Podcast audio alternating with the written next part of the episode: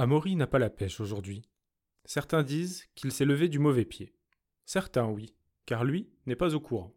Il pense que tout va bien, qu'il danse comme les autres jours. Mais certaines choses ne trompent pas. Tiens, quand on lui demande l'heure, il répond L'heure de t'acheter une montre. En face, on fronce les sourcils, car ce n'est tout simplement pas marrant.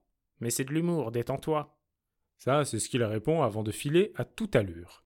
Il n'a pas de temps à perdre avec les rabat Il est attendu au théâtre tout à l'heure. Il a une représentation de la plus haute importance. D'habitude, il y va en bus, mais le bus est en retard. Tant pis, il marche. Il n'a pas le temps d'attendre et préfère entendre le bruit de ses pas et la musique qui sort de ses écouteurs plutôt que le son de ses pensées, ou pire, les battements de son cœur. Sur le chemin, il ignore toutes ses connaissances. Amaury Voilà Ryan qui tient absolument à le saluer. Amaury fait mine de ne rien entendre et poursuit sa route à toute vitesse. Après Ryan, c'est Bernard qui le cherche du regard. Amaury n'est pas stupide, juste un peu ronchon. Alors il guette les ourlets de son pantalon. Au coin de la rue, Amaury croise un inconnu. Il lui pose une question impossible à entendre. Ça va? C'en est trop, il n'en peut plus. Il s'enfuit en courant aussi vite qu'il le peut. C'est quand même pas croyable, toutes ces personnes qui s'intéressent à lui, enfin. Qu'a-t-il fait pour mériter tant d'attention? Rien. Et pourtant, les gens font comme s'il était là quand il est bien présent, ou à moitié, enfin, un peu absent.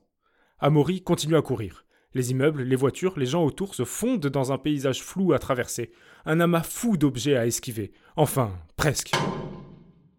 Une douleur au front. Le dos sur le sol, Amaury regarde les nuages voler au-dessus de lui.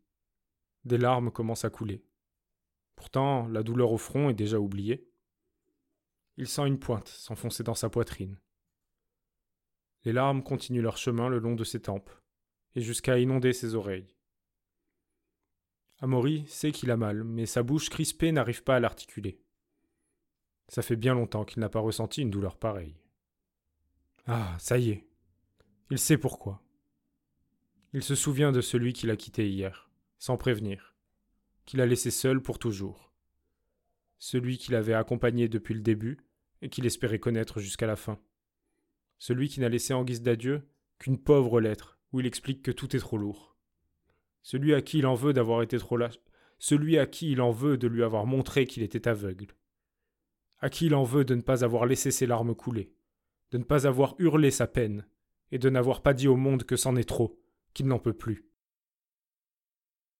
Au bout d'un moment, quelqu'un le voit et le relève.